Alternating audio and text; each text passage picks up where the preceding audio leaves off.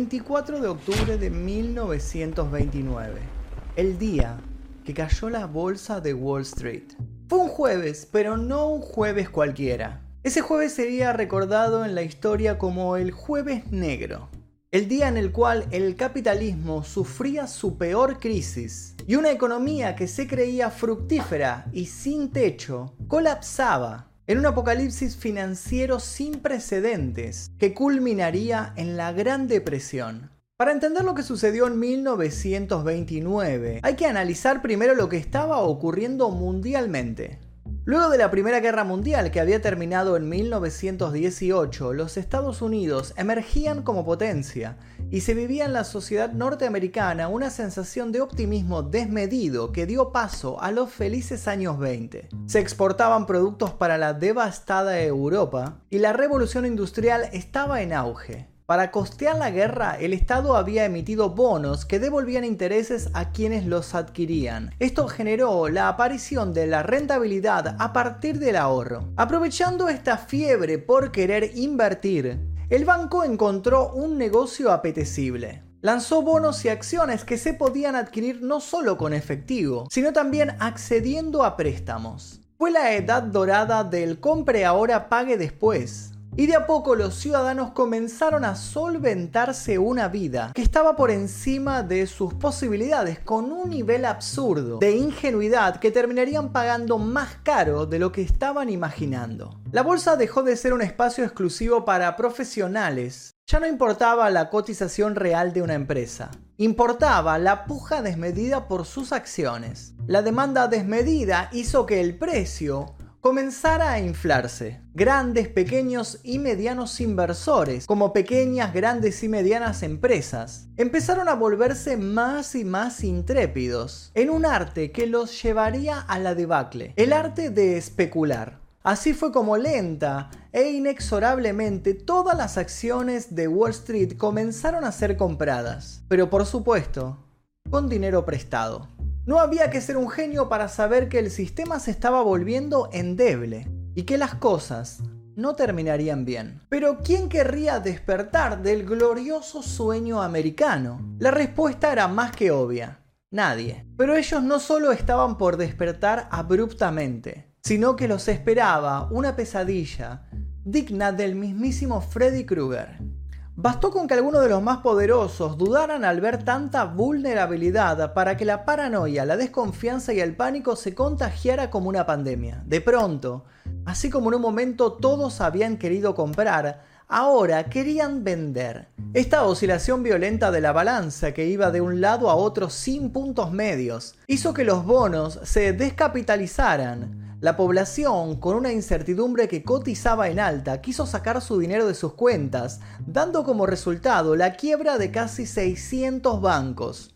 La policía salió a las calles a reprimir a las turbas acaloradas que se preguntaban qué había pasado con ese dinero que en realidad nunca habían tenido. La caída libre del precio de las acciones se vio reflejada en la caída de aquellos que desesperados y asumiendo una bancarrota total, se lanzaban desde los rascacielos. Ese 24 de octubre, esa supuesta estabilidad financiera de muchos, se fue a comprar cigarrillos y nunca regresó.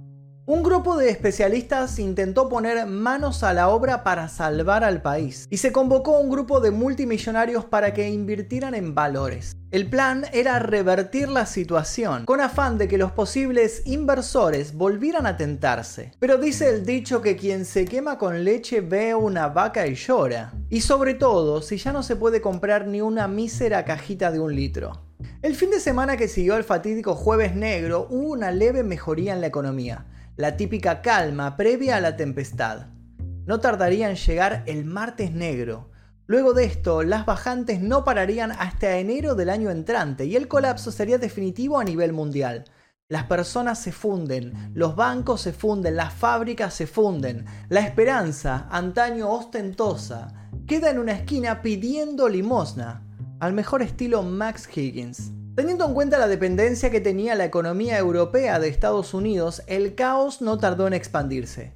A la velocidad de la luz todo se volvió oscuridad. Bienvenidos a la Gran Depresión. Entre 1933 y 1938, el presidente Roosevelt puso en marcha lo que se conoció como New Deal, una política intervencionista que ofrecía asistencia a los más necesitados, planes laborales, lucha contra la creciente delincuencia, leyes sindicales y reformas para bancos, entre otras cosas. Todo con afán de levantar una sociedad que había tocado fondo. Hubo otras dos ayudas fundamentales para luchar contra esta situación de desmejoría social. La primera fue la que brindó el gángster de Chicago Al Capone, abriendo comedores donde acudían miles de familias desocupadas. La segunda involucra un emblemático juego de mesa conocido por todos, el Monopoly. Fue por esos años cuando estuvo por primera vez disponible en las jugueterías. Este para nada inocente juego trataba de inyectar en los consumidores nueva fe en un estilo de vida que se veía como parte de un pasado al cual nunca se volvería. Paradójicamente, Monopoly había sido creado por Elizabeth Maggie en 1902 con un sentido totalmente opuesto. Su autora quería que el juego fuera un estandarte de denuncia contra la injusticia social y las desigualdades que se vivían por culpa de la avaricia de los terratenientes. Sin embargo, este concepto original fue mutando drásticamente, encontrando su punto clave en 1935, cuando Charles Darrow, un vendedor desempleado como tantos otros, compró los derechos del hasta entonces poco conocido juego y lo convirtió en esa apología del capitalismo desmedido que es hoy en día. Charles se hizo millonario y ayudó a refundar en el inconsciente colectivo la ambición y la práctica del consumo despiadado, donde siempre gana el que más tiene. De a poco se empezó a salir del pantano en el cual habían entrado, un pantano en el cual había aumentado la mortandad y el desarrollo demográfico se había detenido prueba irrefutable de que la plata hace girar el mundo. Por suerte no hay mal que dure 100 años y todo mejoró. ¿O no? Golpeado y emparchado por todos lados, el mundo empezó a encarrilarse y el jueves negro quedó cada vez más lejano. ¿Qué se aprendió al respecto? Muchísimo. Bueno, eh, no tanto. Eh, bueno, nada en realidad.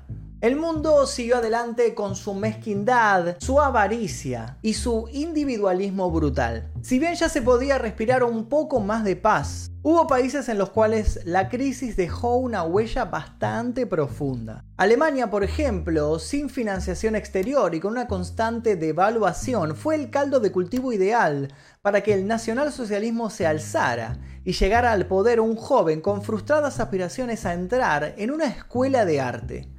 El efecto mariposa dice que el aleteo de una mariposa en una parte del mundo puede generar un huracán en otra parte. Así es como la caída de la bolsa de Wall Street en Nueva York en el año 1929 terminó generando una década después y en otro continente el advenimiento de Adolf Hitler. Pero esa es otra historia.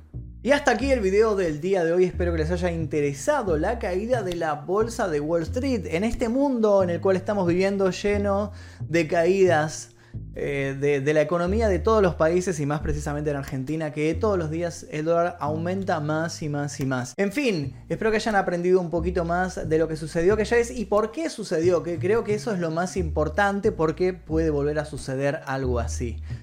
Mi nombre es Magnum Mephisto, los invito si les gustó a que dejen su like, se suscriban, activen notificaciones. Nosotros nos veremos seguramente en el próximo video. Esto fue El Día Que.